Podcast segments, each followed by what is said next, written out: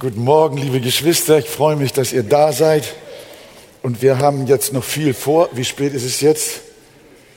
Wir wollen ein langes Kapitel heute miteinander besprechen und dann hinterher uns viel Zeit nehmen für das Abendmahl, so dass wir in etwa gegen 15 Uhr durch sind. äh, ich habe überlegt, ob wir uns heute das Wortlesen ersparen sollten, weil es sehr lang ist und ich euch dann nachher ja auch noch von Punkt zu Punkt führe. Aber ich empfinde, wir sollten dabei bleiben. Die Schriftlese ist ein Anbetungsdienst. Und wir stehen auf miteinander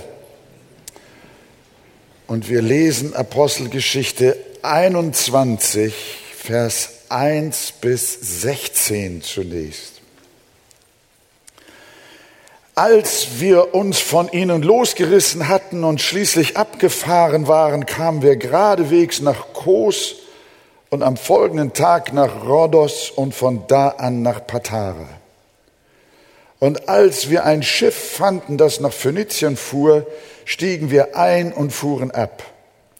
Als wir aber Zypern erblickten, ließen wir es links liegen, fuhren nach Syrien und gelangten nach Tyrus denn dort sollte das Schiff die Fracht ausladen. Und als wir die Jünger gefunden hatten, blieben wir sieben Tage dort und sie sagten dem Paulus durch den Geist, er solle nicht nach Jerusalem hinaufziehen.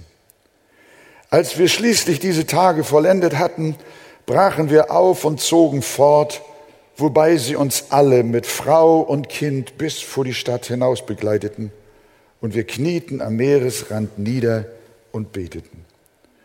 Und nachdem wir voneinander Abschied genommen hatten, stiegen wir in das Schiff. Sie aber kehrten wieder nach Hause zurück.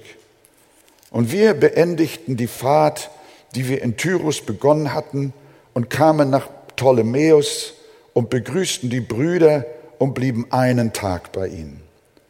Am folgenden Tag aber zogen wir, die wir Paulus begleiteten, fort und kamen nach Caesarea und wir gingen in das Haus des Evangelisten Philippus, der einer von den sieben Diakonen war, und blieben bei ihm.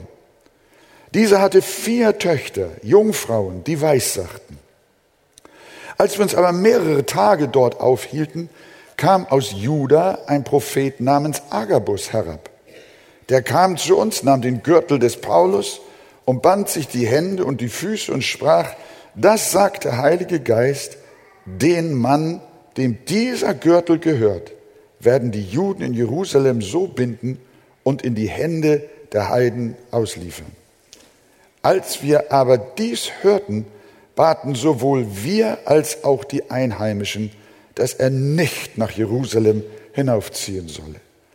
Aber Paulus antwortete, was macht ihr, dass ihr weint und mir das Herz brecht? Ich bin bereit, nicht nur mich binden zu lassen, sondern auch zu sterben in Jerusalem für den Namen des Herrn. Und da er sich nicht überreden ließ, beruhigten wir uns und sprachen, der Wille des Herrn geschehe. Nach diesen Tagen aber machten wir uns reisefertig und zogen hinauf nach Jerusalem. Es gingen aber auch etliche Jünger aus Caesarea mit uns, die brachten uns zu einem gewissen Nason aus Zypern, einem alten Jünger, bei dem wir als Gäste wohnen sollten. Amen. Lasst uns Platz nehmen und diesen Teil uns ein wenig anschauen. Das ganze Kapitel 21, liebe Gemeinde, ist ein Wendepunkt im Dienst des Paulus. Das Kapitel beschreibt, wie er mit seinen Begleitern von den Ältesten aus Ephesus sich losgerissen hatte und dann die weite Schiffsreise mit einigen Zwischenstationen über das Mittelmeer nach Jerusalem angetreten hat. Und dort in Jerusalem, das lesen wir dann äh, im nächsten Teil der Predigt, Dort in Jerusalem wurde Paulus von den Römern festgenommen und das war das Ende seiner Freiheit. Von da an konnte er nicht mehr das Evangelium als freier Mann verkündigen. Seitdem war er nur noch Botschafter in, in Fesseln, Botschafter Gottes in Fesseln. Und diese Fesseln, die brachten ihn nach Rom, vor den Kaiser. Seine Briefe an Timotheus und Titus deuten zwar an, dass er noch einmal für kurze Zeit freikam äh, und äh, dabei noch kurz äh, nach Griechenland, Kreta und auch noch einmal Kleinasien besuchte. Aber auf jeden Fall wurde er nach der Überlieferung der römischen Gemeinde unter Nero in Rom mit dem Schwert hingerichtet. Man sagt gleichzeitig mit der Kreuzigung des Petrus. Und so können wir sehen, dass sein Besuch, von dessen Anreise äh, wir ja gerade gelesen haben, dass sein Besuch in Jerusalem ein großer Schnitt in seinem Leben war. Die drei großen Missionsreisen, die wir ja ausgiebig betrachtet hatten, die sind beendet. Er war auf der letzten Etappe seiner dritten Reise nach Jerusalem. Die Missionsreisen waren beendet, die Zeit, seine Zeit als Gemeindegründer war vorbei und ein Weg des Leidens und Sterbens begann die meiste Zeit in Gefangenschaft und Fesseln. So ähnlich war es auch bei Jesus. Drei Jahre hatte er ja in Vollmacht und Kraft und frei gewirkt und musste danach nach Jerusalem hinauf und sein Leidensweg begann. So ähnlich auch bei Paulus. Der Heilige Geist hatte ihm auf dem Weg nach Jerusalem immer wieder bezeugt, dass dort schwere Leiden auf ihn warten. In Apostelische 20, Vers 22 bis 23 haben wir gelesen, und siehe, jetzt reise ich gebunden im Geist nach Jerusalem, ohne zu wissen, was mir dort im Einzelnen, füge ich hinzu, begegnen wird außer dass der Heilige Geist von Stadt zu Stadt Zeugnis gibt und sagt, dass Fesseln und Bedrängnisse auf mich warten. Paulus spürte ein Drängen durch den Heiligen Geist nach Jerusalem hinaufzureisen und der Heilige Geist offenbarte es anderen, dass Fesseln und Bedrängnisse auf ihn warten. Und auch in unserem Kapitel wiederholt sich das. Als die Gruppe nämlich Tyrus erreicht hatte, also schon die syrische Küste, musste das Schiff Fracht abladen, so dass Paulus mit seinen Leuten sieben Tage Zeit hatte, die dortigen Jünger aufzusuchen. Und als er mit ihnen zusammen war, das in Vers 4 habt ihr gelesen, ihr habt ja eure Bibel immer dabei, in Vers 4, da sagten diese Lieben aus der Gemeinde in Tyrus zu ihm, sie sagten es ihm durch den Geist, er solle nicht nach Jerusalem hinaufziehen. Eine ähnliche Situation entstand vor der Ankunft in Jerusalem auch noch in Caesarea. Das war dann die vorletzte oder man kann auch sagen die letzte Station vor Jerusalem im Hause des Philippus, der ja zu den Diakonen gehörte. Und als Paulus mit seinem Team dort mit Philippus eine Zeit in, einige Tage in Caesarea zubrachte, dann kam aus Juda der Prophet Agabus hinzu. Und der nahm den Gürtel des Paulus, das war kein Ledergürtel, sondern so aus Stoff, so ein, ein, ein Bindestoff. Der nahm den Gürtel des Paulus und band sich selbst Hände und Füße und, und sprach, so spricht der Heilige Geist, den Mann, dem dieser Gürtel gehört, werden die Juden in Jerusalem binden und in die Hände der Heiden ausliefern. Wow, schon wieder. Also der Heilige Geist hat in einer Linie auf der ganzen Rückreise von Griechenland, kann man sagen, von Korinth, hat Paulus immer wieder gehört. Es warten Bande und Bedrängnisse auf dich. Nun haben wir allerdings hier eine Weissagung des Agabus, der ja vormals auch schon in Antiochien eine Hungersnot richtig vorausgesagt hatte. Er hatte in der Tat die Gabe des prophetischen Redens. Aber wenn wir uns die Erfüllung seiner Botschaft genau anschauen, in Vers 27 bis 33, da kommen wir später noch dazu, aber wir behandeln es jetzt schon im Zusammenhang mit seiner äh, Prophetie. Wenn wir uns die Erfüllung seiner Prophetie genau anschauen, dann merken wir, dass die Prophetie des Agabus zwar im Wesentlichen in Erfüllung ging, sie sich aber im Detail anders ereignete, als er vorausgesagt hatte. Ist euch das eigentlich aufgefallen beim Lesen? Alles ist still, keiner hat es gelesen. Also ihr Lieben, nächste Woche lest ihr wieder. Äh, es ist hochinteressant zu sehen, dass hier Differenzen zwischen der Prophetie und der Erfüllung waren. Denn es waren nicht Juden, wie Agabus wörtlich gesagt hat, die Paulus binden sollten. Es waren aber nicht Juden, die ihn gebunden haben, sondern es waren die Römer. Und die Juden haben Paulus auch nicht an die Heiden ausgeliefert, wie Agabus wörtlich prophezeite, sondern die Römer haben ihn vor den Juden gerettet. Also da liegt eine gewisse Diskrepanz in der Prophetie. Im Wesentlichen richtig, in den Umständefragen nicht richtig. Hier haben wir einen Hinweis, liebe Gemeinde, darauf, worin sich alttestamentliche und neutestamentliche Prophetie unterscheidet.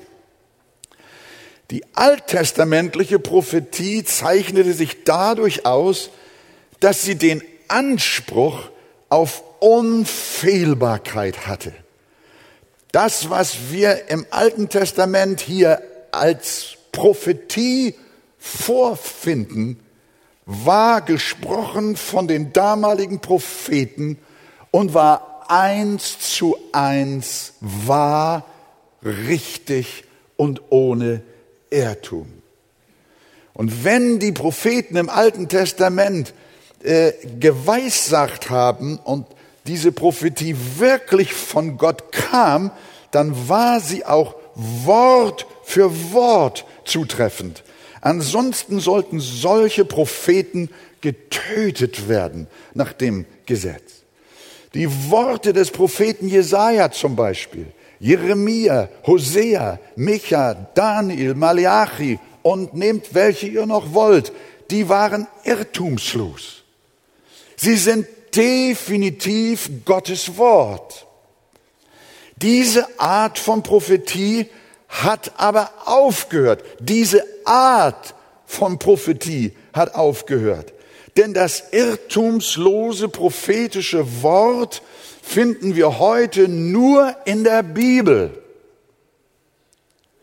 Es besteht darin, dass sowohl die Botschaft als solche als auch die Worte, mit der Menschen die Botschaft wiedergegeben haben, auch von Gott eingegeben worden sind. Und deswegen sprechen wir von der wörtlichen Inspiration der Heiligen Schrift oder man kann auch sagen von der Verbalinspiration. Ich habe hier unser Glaubensbekenntnis der Arche mitgebracht. Und äh, das solltet ihr hoffentlich alle gelesen haben. Wenn nicht, das ist kostenlos erhältlich. Ich hoffe, dass es auch im Buchladen vorhanden ist. Da haben wir unter dem Artikel 1 die Heilige Schrift Folgendes gesagt als Bekenntnis. Durch die Heilige Schrift, auch die Bibel genannt, offenbart sich Gott jedoch in besonderer Weise dass Menschen nicht nur allgemeine Gotteserkenntnis wie durch die Natur, sondern auch Heil und ewiges Leben erlangen können. Und jetzt, wir glauben, dass die Bibel vom Heiligen Geist wörtlich inspiriert und deshalb Gottes unfehlbares Wort ist, wiewohl sie zugleich in der menschlichen Eigenart der Schreiber verfasst wurde. Da verweisen wir auf äh, 2. Timotheus 3, Vers 16, wo uns das definitiv die Heilige Schrift selber sagt. Mit diesem Bekenntnis zur Verbalinspiration der Heiligen Schrift äh, handeln wir uns natürlich unglaublich viel Kritik heute ein. Mit diesem Bekenntnis stehen wir für viele als sogenannte Fundamentalisten da. Aber was macht es für einen Sinn, wenn wir die Bibel zu einem Spekulationsobjekt machen? Wo wir spekulieren, was könnte vom Heiligen Geist sein und was könnte nicht vom Heiligen Geist sein. Was könnte richtig, was könnte falsch sein? Wir glauben, entweder ist die Bibel insgesamt richtig oder sie ist insgesamt falsch. Aber nicht ein bisschen von diesem und ein bisschen von jenem und jedem bleibt es überlassen, was ist nun von Gott und was ist nicht von Gott. Nein, wir folgen dem Zeugnis der Heiligen Schrift selber. Wir folgen auch dem Zeugnis unseres Herrn Jesus Christus.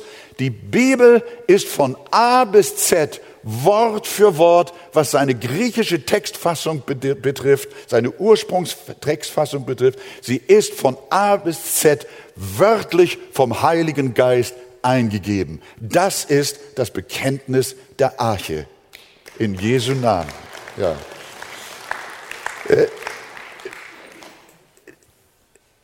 das auch für unsere Fernsehzuschauer, für alle Menschen im Land, das ist eine Botschaft, die wichtig ist. Das heißt, äh, davon, von, dieser, von diesem prophetischen Wort, die Bibel nennt es ja das prophetische Wort, das irrtumslose prophetische Wort, davon unterscheidet sich die sogenannte neutestamentliche Prophetie äh, in der Weise, dass die Botschaft zwar ebenfalls von Gott kommt, die Worte aber, mit denen sie wiedergegeben wird, menschlichen Ursprungs sind. Gott gibt dem Menschen eine Botschaft ins Herz und überlässt es dem Menschen, sie mit seinen menschlichen Worten selbst wiederzugeben. Das heißt, du kannst eine richtige Botschaft empfangen, sie aber unrichtig wiedergeben.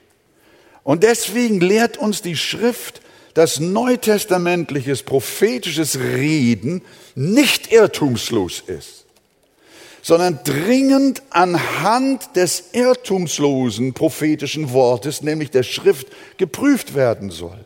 Nur die Bibel ist irrtumslos, alles andere ist Stückwerk, das dem Vollkommenen untergeordnet ist. Und genau so etwas sehen wir hier bei der Prophetie des Agabus. Äh, er hat einen prophetischen Dienst. Er stammt aus der Gemeinde in Antiochien und wie gesagt, er hatte dort schon richtig auch geweissagt. Er hatte die Gabe des prophetischen Redens, aber nicht nach alttestamentlicher, sondern nach neutestamentlicher Weise, die der Prüfung unterzogen werden musste. So ist es auch bei uns. Irrtumslos ist nur die Bibel, alles andere, äh, äh, wie zum Beispiel Worte der Weisheit, Worte der Erkenntnis, Predigten, Lieder, Gebete, Weissagungen, Prophetien, alles ist Stückwerk und untersteht der Heiligen Schrift. Das hatte Paulus auch erkannt, als er die Botschaft von dem Agabus hörte. Der Paulus hatte auch die Gabe der Geisterunterscheidung. Die Botschaft, die Botschaft von Stadt zu Stadt und die Botschaft in Tyrus und Caesarea, sie waren allesamt richtig. Er wird in Jerusalem gefangen und er wird leiden. Aber die Schlüsse, die die Menschen daraus ziehen und die Weise, wie sie diese Botschaft rübergebracht haben, waren falsch. Denn sie implizierten, dass die Prophetie auch sage, er solle deshalb nicht nach Jerusalem ziehen. Paulus, der Geist sagt, es wartet Fessel und Drangsal auf dich. Du sollst nicht nach Jerusalem gehen. Ja, das ist menschlich. Denn sie implizierten, dass die Prophetie auch sage, er solle nicht nach Jerusalem gehen. In Vers 12 habt ihr gelesen. Als wir aber dies, die Prophetie, hörten, baten sowohl wir als auch die Einheimischen, dass er nicht nach Jerusalem hinaufziehen solle. Und das hat Paulus so betrübt, dass er ausruft, was tut ihr da? Was weint ihr und brecht mir das Herz? Ich bin bereit, mich in Jerusalem nicht nur binden zu lassen, sondern auch zu sterben für den Namen des Herrn Jesus. Er war noch ein Prophet, der Paulus, nach dem Schlage des Alten Testaments. Und wir wissen, er hat als Apostel noch Prophetie nach der Weise der prophetischen Väter gehabt, was er geschrieben, was er gesprochen hat und was heute in der Schrift verfasst ist. Das war wirklich eins zu eins Gottes Wort, aber nicht das, was der Agabus gesagt hat. Aber Paulus spürte, hier stimmt was nicht, sondern er merkt, die Botschaft, was mit ihm geschehen wird, ist wahr. Aber wie er sich verhalten soll, das ist nicht wahr.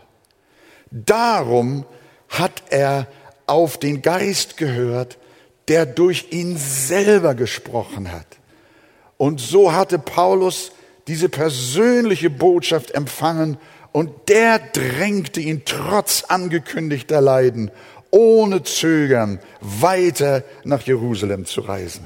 Denn er spürte, dass sein Weg auch der sein musste, den sein Meister schon vor ihm gegangen war. So wie Jesus konnte auch er auf seinem Weg verschiedenen Mordversuchen aus dem Weg gehen.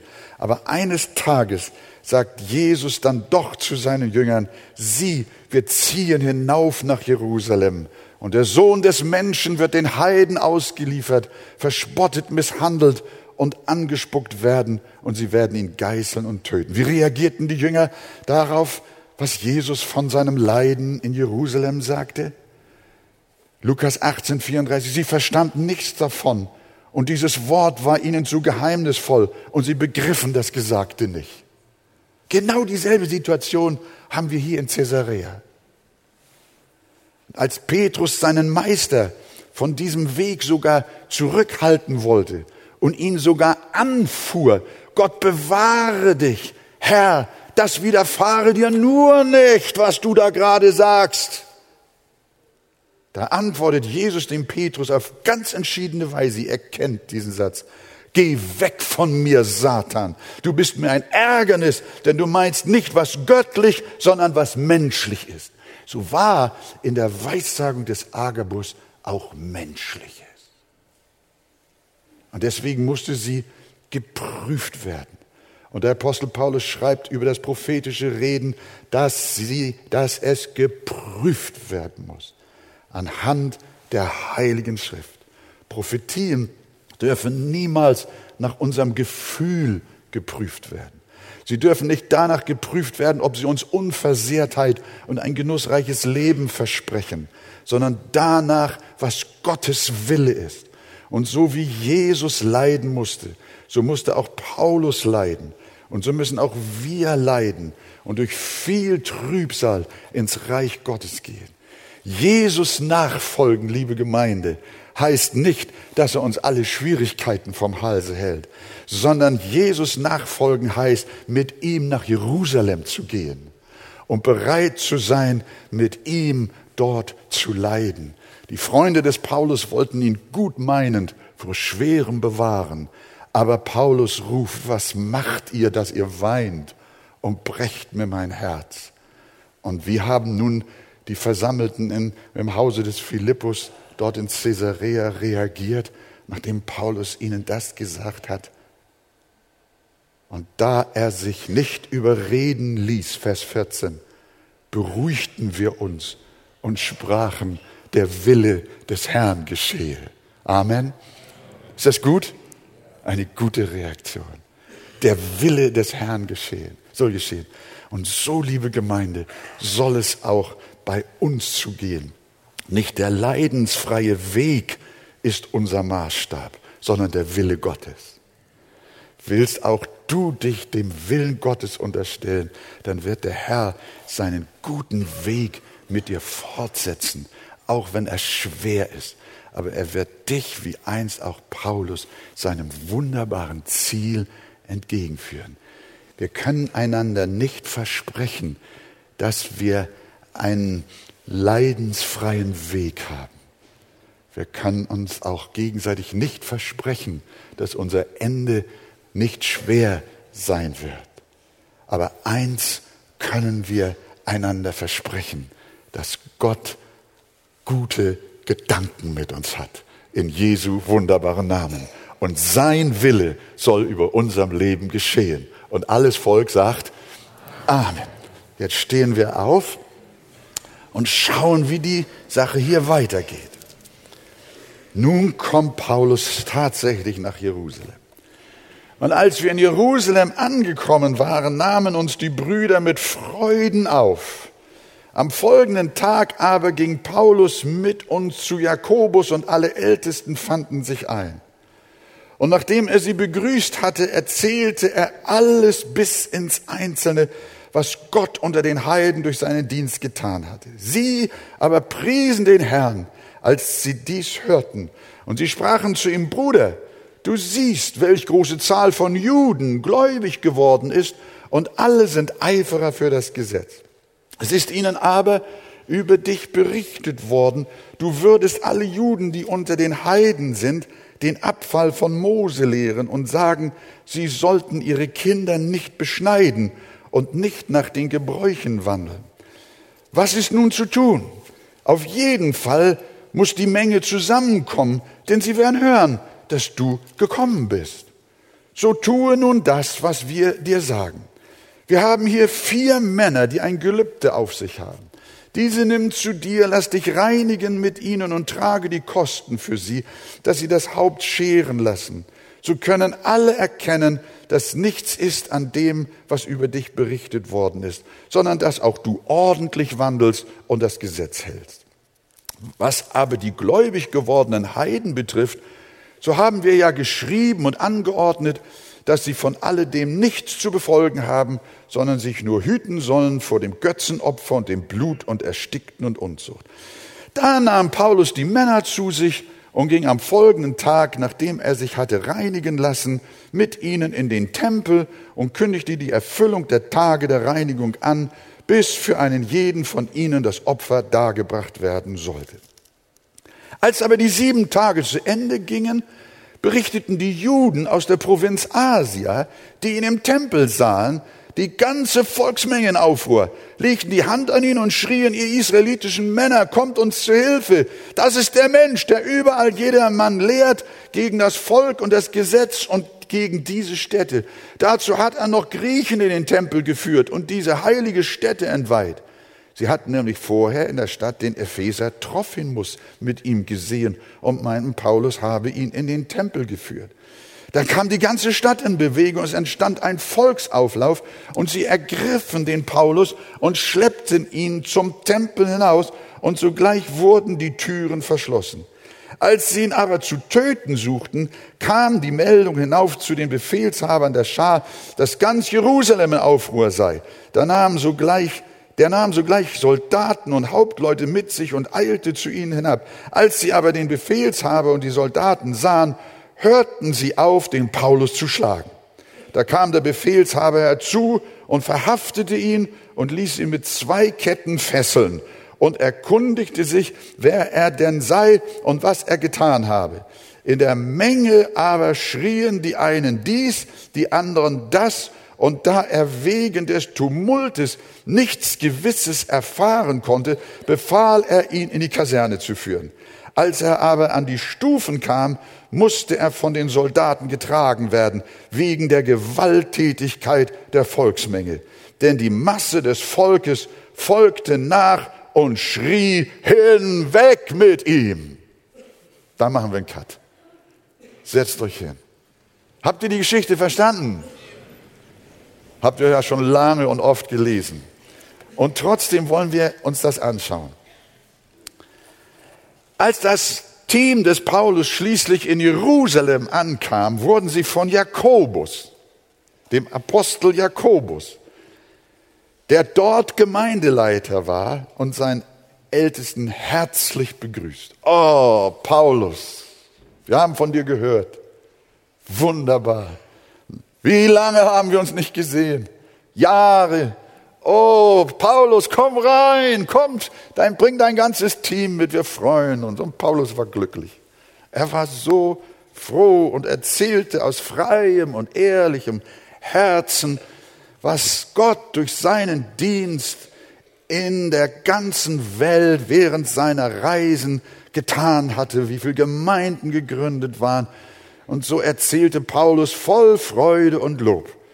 Und als dann der Jakobus mit den Leitern der Jerusalem-Gemeinde das hörten, da priesen sie auch den Herrn. Das war doch schön für Paulus, dass sie sich mit ihm freuten und den Herrn priesen über das, was er berichtet hat.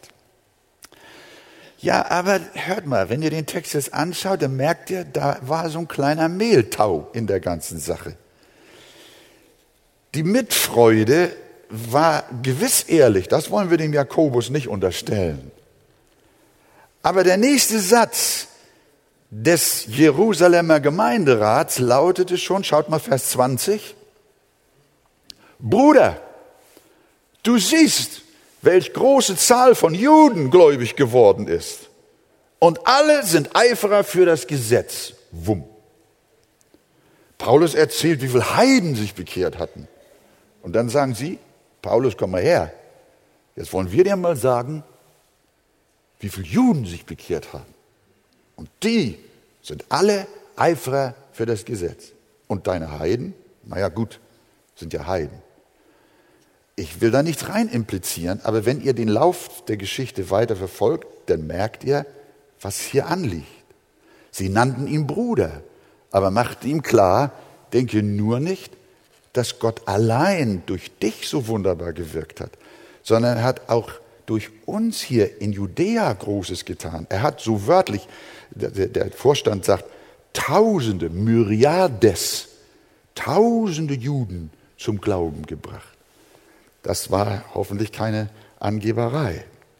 Denn gewiss wollten sie, dass Jerusalem, da wo Christus gelebt, gewirkt, gestorben und auferstanden ist. Sie wollten doch, dass Jerusalem das Kraftzentrum der Christenheit bleiben sollte.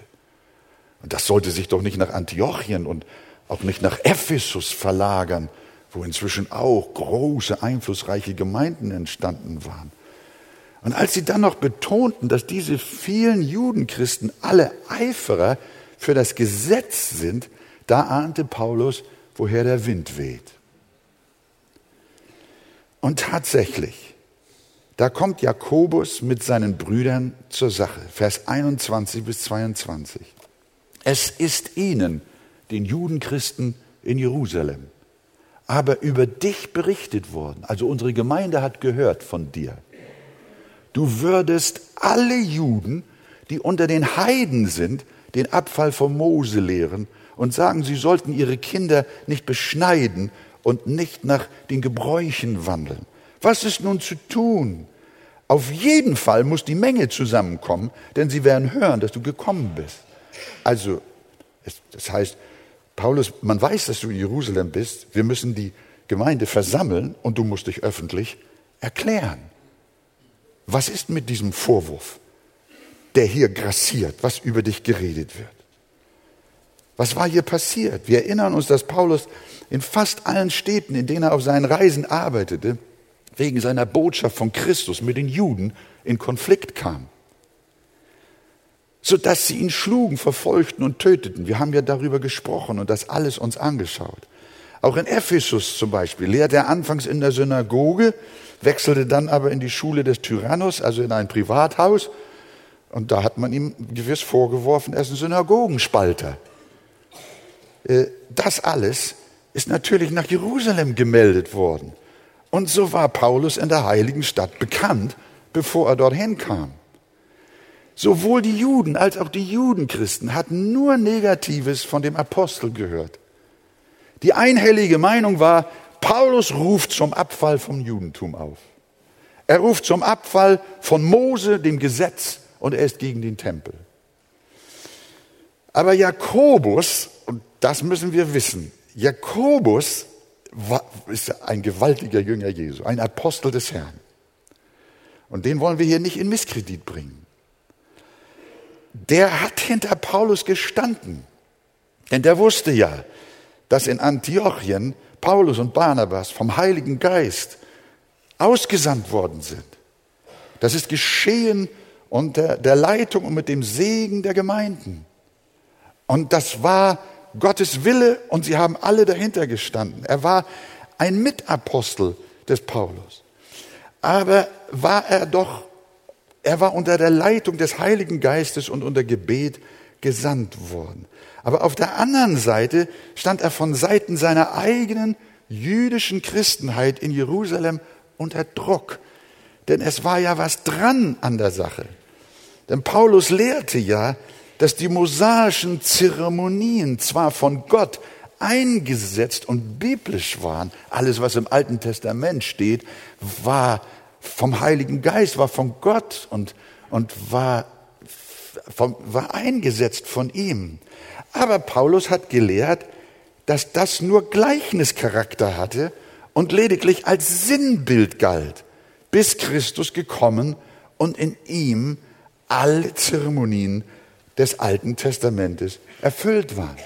Und vor allem predigte er, dass keines dieser Gesetze einen Menschen retten kann, sondern dass das allein nur durch Jesus Christus und sein einmaliges Opfer am Kreuz geschehen kann.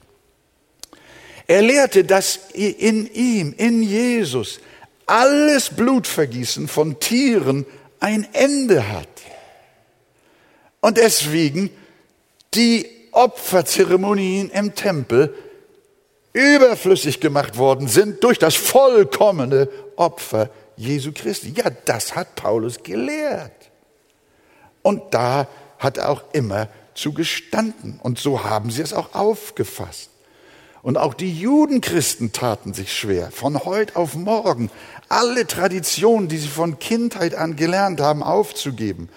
Hatte sich denn nicht auch David über den Tempel und seinen Gottesdienst gefreut? Wir freuen uns heute noch, wenn wir lesen, wie David die Gottesdienste im Tempel äh, besingt und sich freut, dass ein Tag in dem Tempel im Vorhof des Herrn schöner ist als sonst tausend. Ja, David war ein Jude und war das jetzt alles falsch? Hannah brachte ihren Samuel doch auch in den Tempel. Haben nicht Generationen Israels dort ihre Feste gefeiert? War das nicht von Gott? Ja, das war von Gott bis zu der Zeit, bis Christus kam. Aber der Tempel war doch ihr Zion und all ihre Freude. Und jetzt soll mit Jesus Christus alles aufhören? Ja, sie hatten ihn als ihren Messias erkannt und auch sich zu ihm bekehrt. Aber, sagten sie, Jesus wurde doch auch beschnitten. Warum, lehnt Paul, warum lehrt Paulus, dass Beschnittensein und Unbeschnittensein nichts bedeutet? Und so weiter und so fort. Damit war Jakobus in seiner Jerusalem-Gemeinde in der Zwickmühle. Und er war unter Druck, während Paulus überall in der Welt predigt, dass wir frei vom Gesetz sind. Natürlich hatte Paulus damit nicht gemeint, die zehn Gebote seien überflüssig, sondern er hatte gelehrt, dass sie geistlich gut und heilig sind. Und einmal fragte er, heben wir nun das Gesetz auf durch den Glauben, das sei ferne. Vielmehr bestätigen wir das Gesetz. Paulus predigte nicht die Abschaffung des Gesetzes, sondern er predigte, dass wir durch das Halten des Gesetzes nicht gerettet werden können. Das Gesetz ist kein Heilsweg, sondern der Heilsweg ist nur Jesus. Und das haben die Juden und die Judenchristen verstanden und nicht verstanden. Das Gesetz zeigt uns unsere Übertretung, schreibt Paulus. Unsere Verdammnis zeigt es uns, aber es kann uns nicht von ihr erlösen. Aber das war auch vielen frommen Juden schwer zu verstehen. Und so brachten sie alles durcheinander und die Pastoren in Jerusalem waren in großer, großer Not. Und was hat Jakobus mit seinen Ältesten jetzt von Paulus verlangt?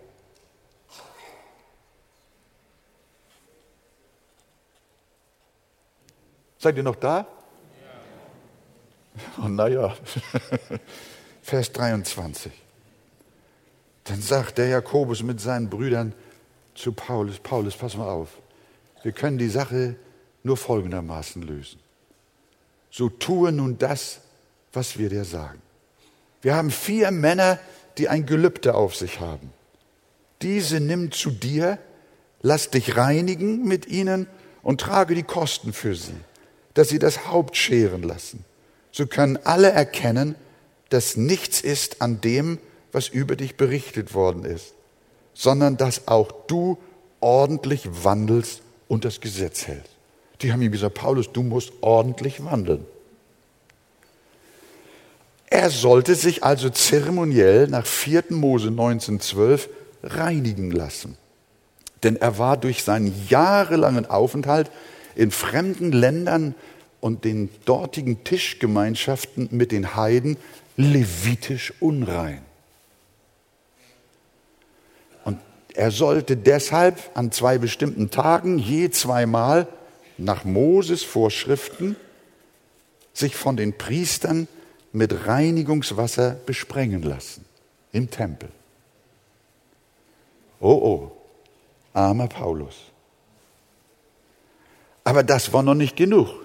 Er sollte den besagten vier Männern, die ein sogenanntes Gelübde, so ein Nazirea-Gelübde nach 4. Mose 6 vermutlich, auf sich genommen hatten, das vorgeschriebene zeremoniell bezahlen. Aber das erforderte die priesterliche Opferung von zwei Lämmern, einem Widder, noch ein Speisopfer und ein Trankopfer. Paulus, willst du wieder, willst du wieder Tiere opfern? Und diese Tiere zum Opfer waren teuer. Und Paulus soll es bezahlen, damit öffentlich klar wird, dass er ordentlich wandelt und sich an das Gesetz hält, dass er sich auch als Christ zum Judentum bekennt. Ich weiß nicht, ob ihr mir folgen konntet. Ich versuche nur, uns zu zeigen, in was für eine Not der Apostel hier gekommen ist ich glaube, wir müssen uns auch die Mühe machen, das mal auseinander zu bröseln und nicht nur einfach so zu überlesen. Auch das ist vom Heiligen Geist detailliert festgehalten worden, damit wir lernen. Wie reagiert Paulus? Was hättet ihr an seiner Stelle getan? Darf ich mal fragen? Na, wir haben hier keine Diskussion, aber am liebsten hätte ich eure Meinung gehört. Hättet ihr abgelehnt, zugestimmt? Hört, was geschieht. Vers 26. Da nahm Paulus die Männer zu sich und ging am folgenden Tag, nachdem er sich hatte reinigen lassen, mit ihnen in den Tempel und kündigte die Erfüllung der Tage der Reinigung an, bis für jeden von ihnen das Opfer dargebracht werden sollte. Paulus macht mit. Man glaubt es nicht. Aber Paulus tat es. Alles. Er ließ sich mit Reinigungswasser im Tempel besprengen, ging mit den vier Männern, bezahlte ihnen die Opfer und opferte mit ihnen gemeinsam im Tempel, damit das Gelübde erfüllt ist. So strikt und konsequent, wie Paulus das Evangelium immer wieder von Werken des Gesetzes abgrenzte, hätte man erwartet, dass er doch hier genauso handelt. Er tat es nicht aus Heuchelei. Das glaube ich nicht. Sondern wie wir aus anderen Zeugnissen von ihm selber entnehmen, tat er es aus Gründen der Weisheit. Die Einheit der Juden und Heidenchristen, das war doch sein Herzensanliegen. Sollte er jetzt strikt Nein sagen? Ich glaube, er hätte die ganze Jerusalem-Gemeinde verloren. In diesem Moment. Aber er sehnte sich danach, dass die Einheit in Christus vollzogen wird. In Epheser 2, Vers 14 schrieb er, denn er, Jesus, ist unser Friede, der aus beiden eins gemacht und die Scheidewand des Zaunes abgebrochen hat, indem er in seinem Fleisch die Feindschaft, die Feindschaft und jetzt hört, und auch das Gesetz und die Ge der Gebote und Satzungen hinwegtat um die zwei in sich selbst zu einem neuen Menschen zu schaffen und Frieden zu stiften. Paulus suchte Frieden, aber nicht um den Preis eines Kompromisses. Was er hier tat, war, was Eltern mit ihren Kindern tun. Sie gehen auf sie ein, weil sie alles andere, weil die Kinder alles andere im Augenblick überfordern würde. Hätte Paulus hier klare Kante gezeigt, hätte er die jüdische Gemeinde verprellt und möglicherweise auch hätte Jakobus ihn nicht verstanden. Und deshalb überforderte er sie nicht, sondern aus Liebe ging er mit ihnen mit, um sie vielleicht nach weitergehender Belehrung eines Tages doch noch zu gewinnen. Er hielt nicht an den zeremoniellen Satzungen des Judaismus fest, aber er verstand, verstand, dass sich die Gemeinde im Zustand des Übergangs vom Gesetz hin zum Evangelium, von den Bildern und Gleichnissen hin zu Christus selbst befand. Aber dieser Schwenk war für die Juden nicht einfach. Jakobus hatte große Not, seine Gemeinde mitzunehmen. Und darum auch die Situation mit der dieser Jakobus kämpfte. Und so handelte Paulus aus Gründen der Weisheit, auch hier wieder nach den Worten, die er selbst an die Korinther geschrieben hat. 1. Korinther 9, Vers 20. Den Juden bin ich wie ein Jude geworden, damit ich die Juden gewinne.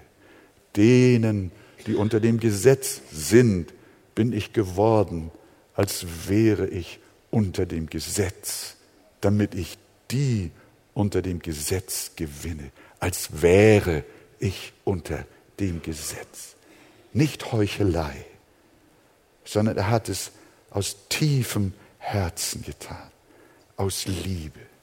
Das war ja auch der Grund, weshalb er seinen Begleiter Timotheus nach dem Gesetz beschneiden ließ, obwohl er predigte, dass die äußere Beschneidung im neuen Bund nichts mehr gilt, ließ er Timotheus dennoch beschneiden, um der Juden willen, die in jener Gegend waren.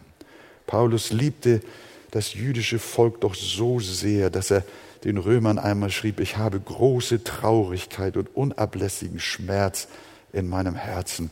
Ich wünschte nämlich selber von Christus verbannt zu sein für meine Brüder, meine Verwandten nach dem Fleisch.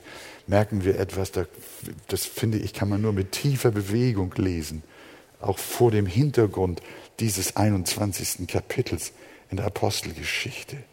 Paulus hatte unablässigen Schmerz in seinem Herzen. Er, er wollte nicht den Cut machen, sondern er wollte Geduld haben. Er wollte mit ihnen mitgehen. Er wollte ihnen ein Jude sein, um sie am Ende für Christus zu gewinnen und die Gemeinde nicht zu spalten. Paulus liebte seine jüdischen Volksgenossen und darum agierte er mit großer Weisheit. Und liebe Geschwister, lasst uns das auch in unserem Umfeld immer so tun. Keine Kompromisse, aber Liebe und Weisheit, um Menschen für das Evangelium zu gewinnen. Mich hat, ich habe mich, muss ich ehrlich sagen, dieses Kapitel habe ich schon oft in meinem langjährigen Glauben gelesen, aber es hat mich noch nie so gefesselt wie diesmal. Auch wie es nun weitergeht. Hat dieser Versöhnungsvorschlag der Jerusalemer Gemeinde, der Jerusalemer Ältesten geholfen? Das halt jetzt auf einmal so. Hat der Versöhnungsvorschlag der Jerusalemer Ältesten geholfen? Hat er geholfen? Vielleicht, aber im Augenblick nicht. Denn als Paulus tat, worum ihn die Brüder baten, nämlich wegen der vier Männer und wegen seiner eigenen Reinigung in den Tempel zu gehen, da beginnt das Unheil. Da beginnt das Unheil. Es kam, was kommen musste. Er geht auf Anraten der jüdischen Ältesten, der Jerusalem-Ältesten in den Tempel mit diesen vier Männern und opfert. Und wer sieht ihn? Wer erkennt ihn dort? Juden aus Kleinasien. Da, wo Paulus gewirkt und gedient hat während seiner Missionsreise. Und was haben die gemacht, die ihn sofort erkannt haben? Die griffen ihn sofort an und riefen ihre Landsleute um Hilfe, indem sie schrien, ihr Männer von Israel, helft, dass dieser Mensch, der alle Menschen an allen Enden lehrt gegen unser Volk, gegen das Gesetz und gegen diese Städte, dazu hat er auch Griechen in den Tempel geführt und diese heilige Stätte entweiht. Mit den Griechen, die Paulus in den Tempel mitgebracht haben soll, war insbesondere der aus Ephesus stammende Trophinus gemeint.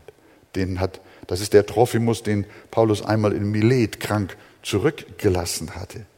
Äh, und äh, mit dem war Paulus schon in Jerusalem nun unterwegs und man hatte ihn gesehen. Ob der Trophinus nun wirklich dabei war im Tempel oder nicht, bleibt offen. Auf jeden Fall behaupteten sie, dass Trophimus dabei war und auch noch andere Heiden aus, aus, aus den Heidennationen. Äh, sie warfen Paulus damit vor, dass er Heiden in den inneren Vorhof des Tempels mitgenommen hatte, obwohl das den Heiden gegen Todesstrafe ja strikt verboten war. Sie durften nur in den Vorhof der Heiden. Der Trophimus, der hätte nur in den Vorhof der Heiden gehen dürfen, der von dem inneren Vorhof streng getrennt war. Aber hier auch wieder. Ich weiß nicht, ob Paulus demonstrativ auch den Trophimus nun mitgenommen hat in die Halle der Juden, in den inneren Vorhof, wo er gar nicht hin durfte, um auch zu konstatieren, Jesus ist gekommen und der Vorhang im Tempel ist zerrissen und hier ist nicht mehr Jude, hier ist nicht mehr Grieche, sondern wir sind alle einer und der Zugang ist frei für alle und nicht mehr für die Juden. Ich weiß es nicht, aber das schwingt natürlich hier auch mit nicht nur Trophimus, sondern alle, die noch zum Glauben an Christus kommen, gehört diese Verheißung. Das Verbotsschild ist weg, der Zaun, der dazwischen war, ist abgebrochen, der Zutritt ist für alle frei. Gelobt sei der Name des Herrn. Auch für uns steckt da eine wunderbare Botschaft drin.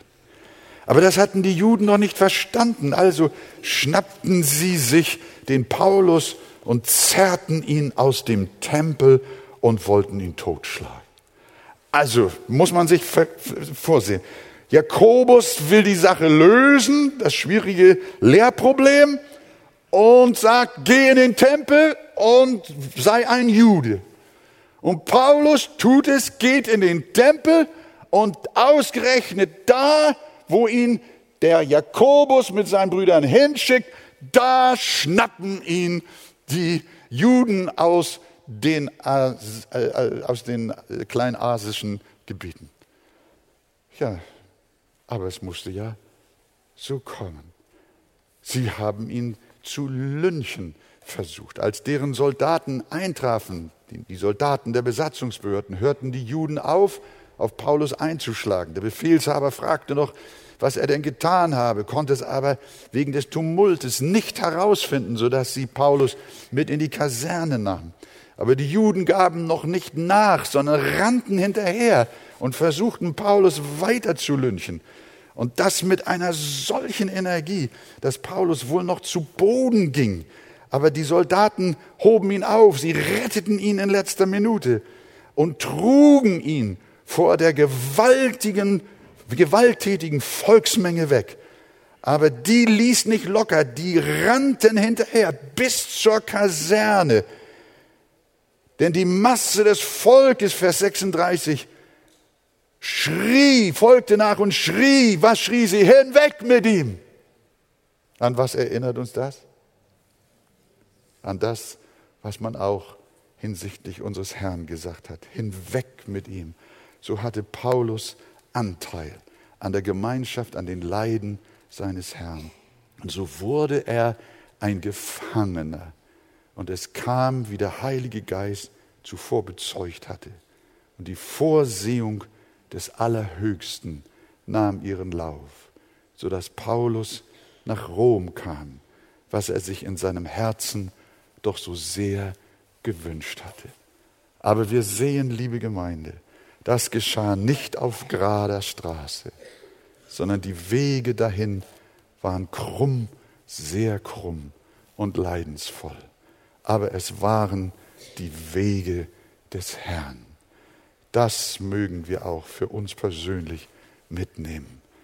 Gottes Wege, sie sind richtig, aber sie sind nicht immer einfach. Aber am Ende wird Gottes Wille geschehen und das Evangelium ging weiter. Ich vergesse Apostelgeschichte 21 wahrscheinlich so schnell nicht mehr. Danke, Herr, dass du dem Apostel Paulus zu einem solchen Werkzeug gemacht hast, dass er nach Jerusalem hinaufging, wie auch du.